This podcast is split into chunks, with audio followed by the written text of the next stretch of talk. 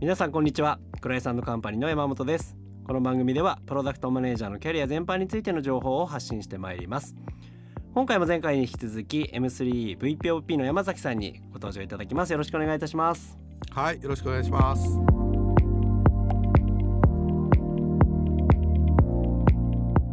今回のテーマはですねプロダクトマネージャーの育成マネジメントっていうことについてお伺いしていきたいなと思うんですけれども山崎さんがプロダクトマネージャー、まあ、特にジュニアの方をイメージしていただきたいんですがこう育成育てていくにあたって意識されてることって何かございますか？そうですねあのいろいろあるんですけれどもあのやっぱりや基礎が大事だなと思いますね。あの他のメディアでも話させてもらってるんですけども M3 のプロダクトマネジメントはかなり基本に忠実なのでまずは基本っていうのを押さえてもらうっていうのが重要だと思ってます。まあ、その上であの実際の、えー、プロダクトマネジメントの現場ではあのやっぱりあのプロダクトマネジメントの教科書的な本に書いてあることを全部やってるわけではない。でそのリスクを判断して、えー、こうやらないことをどんどん選んではしょっていくのでその安全なはしょり方っていうことを考えるためにもやっぱりプロダクトマネジメントの基礎基本まあそういったものをあのまずは身につけてもらうってことを重要視してますね。ちょっと具体の話になっちゃうかもしれないんですけどどうどういうものが一番優先順位が高い基礎基本みたいな感じになるんですか？そうですね。まあ究極的に言えば売れるものを作るっていうところになりますのでその顧客がこう喉から手が出るほど欲しいもの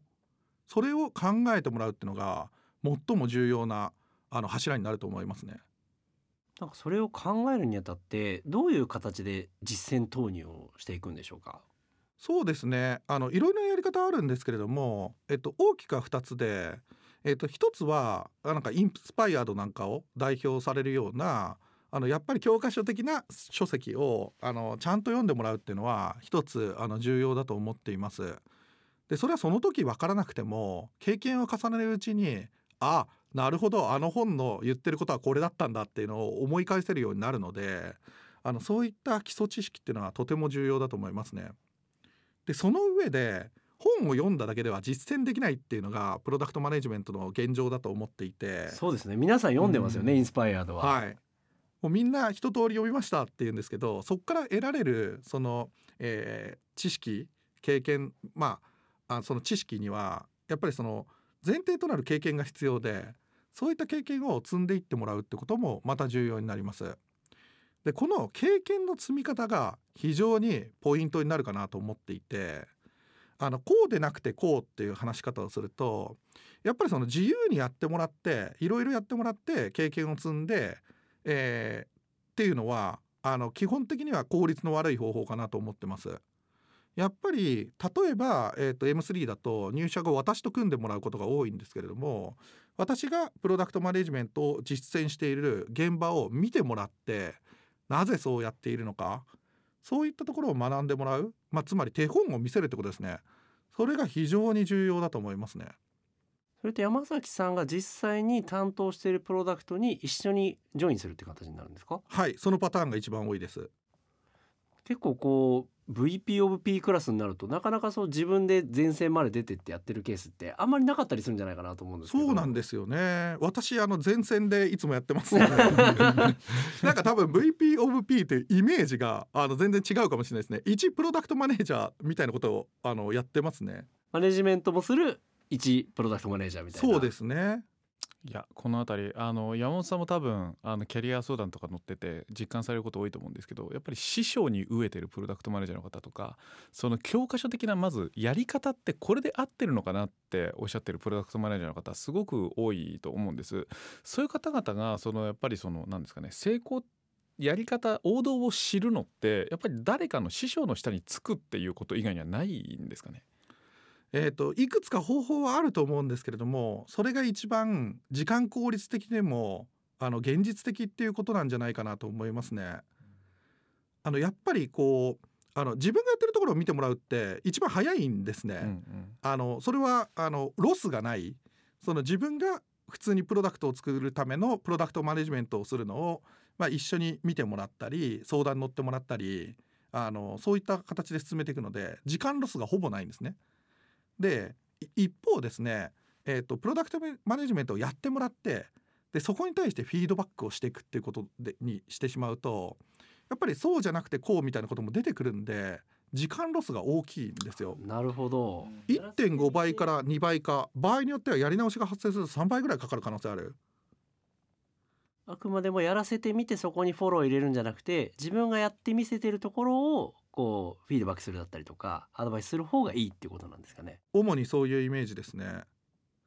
なるほど、まあ、でも確かにおっしゃる通り手戻りは少ないですよね。山崎さん自身がプロダクトマネジメントされてるわけなので。そうですね。M3 だと例えば採用面接のトレーニングも同じような感じなんですね。あの一緒に採用面接に出て面接官が何喋ってるか隣で聞いてもらえればできるようになってくんで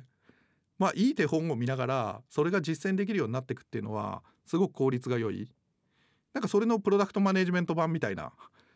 なるほどでもそれってすごく大きな点が必要なんじゃないかなと思ってて何かっていうと見て盗めて自分に取り込められるだけの優秀な人じゃないとできないんじゃないかなと思ったんですけどそれはあるかもしれないですね。なんでプロダクトマネージャーに何が必要かっていうところってまあいろいろあの諸説あると思うんですけれども学習能力っていうのは非常に重要だと思いますね。学習能力って今おっしゃいましたけどもなんかもうちょっと具体化するとどどういう能力があるとなんだろうまあ多分キャッチアップしていけるだったり盗めるってことだと思うんですけども、はい。どういう点があるといいんですかね？あのこれ面白いんですけれどもおそらくプロダクトマネジメントの本質とプロダクトマネジメントをこう盗んでいく本質って似ていてうん。あのその行動の裏側に何があるのかっていうパターンを模索するってことだと思うんですね。でそれが例えば顧客の行動の中からあ本当はこういうことをしたいんだなっていうのを盗む能力と、えープロダクトマネージャーの先輩がやっててあなるほどこういう理由でこうやってるんだなっていうのを察知する能力っていうのは非常に似ている。う。ん。なるほど。物事の裏側にあるパターンであるとか本質的なニーズとか本質的な価値それを表面ではなくて本質的に理解するってことなのでこれが意外と似てんじゃないかなっていうのはよく思いますね。なるほどでも言われてみると世の中の他社のプロダクトからこう吸収して自分のものにしていくとかもある意味そういう能力になるんですかねあ。それはその通りですねあの我々プロダクトマネージャーで経験が、えー豊富になってくると他社のプロダクトを見たりとか他社のプロダクトを作っているこうまあ例えばリリースで1回目にこれをリリースして2回目にこれをリリースして3回目にこれをリリースしたっていうのを見て見れば何をどう考えてそうしたのかっていうのは分かるようになってくるんですね。差分を見て差分を見て分かるようになってくるなので他社の、えープロダクト戦略とかも理解できるようになってくるのでそこから裏側で、えー何を考えてもっと言えばそのプロダクトのプロダクトマネージャーが何を考えたのかっていうのをトレースできるようになってくるんですね。そういった能力も近いものがある、まあ、本質的には同じかもしれないですね。なるほどだからトレース第一弾としてまあ山崎さんのやってる仕事を横で見てもらって吸収してもらうってことをやってもらってるわけなんですね。そうですね。でその後にちゃんとラップアップします。で、えー、と実際に、えーじゃあプロダクトの、えー開発会議みたいなもので、えー、と私の、えー行動を見てもらった後に、えー、と週に、えー3回とか4回とかワンオンワン入れるのでそんなにやるんで。はいあのもう2日に一遍ぐらいはワンオンワンやりますから 最初のその時にえっ、とまあ今日の会議どうだったっていうのを聞いてえっ、とまあフィードバックをくださいと。で2つくださいっていう話ですね。そのプロダクトマネジメントそのものに関するフィードバックと私に関するフィードバックどこが良かったのかっていう点ですね。でそういうことをあのいただいてでそこから、えー、と本質をつかめているのかちょっとずれているのか、まあ、そういったところをあそういう捉え方もあるけどこういう意図でやってるんだよねみたいなことをこううまくあの吸収してもらうまあそういうサポートをするっていうことですね。山崎さんがどう動いたのかを分析して教えてっていうことをやらせてるわけなんですね。私がなぜそうやってると思いますかっていうところをやっていく気づきレベルをチェックしてるというか。そういうことですね。はあ。それってでも結構山崎さんの工数もかかりませんか？そうですねあの工数はかかるもんですからね。あの弟子が育てばすぐに取り返せるのでまあそういったあの優れたプロダクトマネージャーを一人育てられればまあ障害 LTV で100億円とか200億円の利益が出てくる。まあそのためには安いものかなと思いますね。全然安い全然安いと。思いますね。今あごめんなさい。ちょっとここから先い今まで聞いてたものとまたちょっと別の話になっちゃうんですけどこれ育成をしていくっていう中ですあの山崎さんの個数の話にもなってくると思うんですが、はい。いろんなプロダクトマネージャーがいていろんなこう課題を抱えてるわけじゃないですか育成していく上での。その課題の発見の仕方ってさっきのワンオンワンだけですか？なんか他にもなんかあるんですか？山崎さんとして。そうですね。こちらもいろいろあるんですけれどもまあ分かりやすいところから言うとどういうところでしょうねだから例えばどういう話聞きたいですか？うーん。その育成に悩んでいるちょっとシニアなプロダクトマネージャーの方にこうこういうポイントで部下を育成していくといいんじゃないかみたいなところが参考になるといいなと思って聞いてます。ああそうですね。あちょっとこれ前提で変わっちゃうかもしれないんですけどもあの優れたプロダクトマネージャーを大量生産することはまあ今の世の中ではまだ発見されていない。それは難しいっていうのが前提にあるかもしれないですね。うん。それができたらどの会社ももううなぎ登りに売り上げ上がっていくと思うんで、うん。どんな会社でも上場できそうな気がしますよね。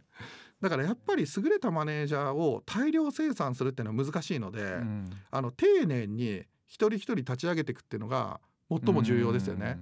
で1年で1人立ち上がっていけば10年で10人立ち上げられるんででその10人がそれぞれ立ち上げてもらえればうん。どんどん増えていく、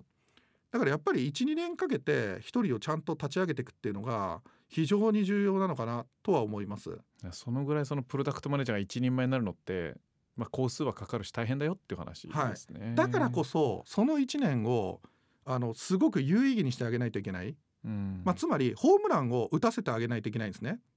ななのでそのホームランを打ったことないとですねどんなプロダクトがいいプロダクトなのかであるとかどんなプロダクトチームが良いプロダクトチームなのかっていうのがわからないんですよ。ど。うんで話を元に戻すとそれをまず「はいじゃあやってみてください」って言ってできることっていうのもありえないんですね。なので、えっと、その時にホームランの打ち方を教えてあげる、まあ、ホームランの打ち方見せてあげるってことですね。うん目の前でホームランを打って、えー10億20億稼いでいくみたいなところを見せてあげるとなるほど少なくともこうやれば10億20億稼げるのかっていうのは分かるんですね。でそれが自分でできるかっていうのはまた別の問題なんですけれどもそこに向けてああの時そういえば山崎さんはこうやってたなとかあの時こうなってたなとか KPI はこのスピードで上がってったなとかそういうことをあの理解していく。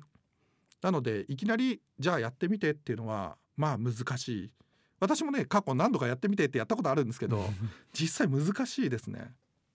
その山崎さんの中のご自身がやってみせのところとやってみての間ってどうやって判断するんですか？あそれはいい質問ですね。あのやってみせている理解度を確認していくとだんだんですねあこれできるかなっていう瞬間は分かりますね。あの自分がコピーされたみたいな感覚そういうことがまあ分かってくるみたいな、まあ、そういった話ですかね。さっきの気づき度チェックみたいなところであーなんか俺と同じ考え方してるなってなってきたら打席に立たせてみるというかそうですね、えっと、その時もいきなり交代するというよりはその、えー手本を見せている会議で話振るんですね。何々さんどう思いますみたいな。でその時の対応があのおいい感じだみたいなそこで大体分かってくる、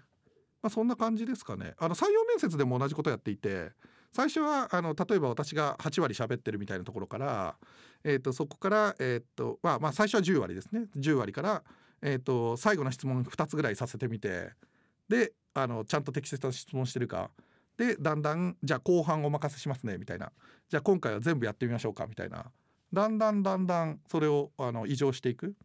でそうすると、まあ、できるようになっていく。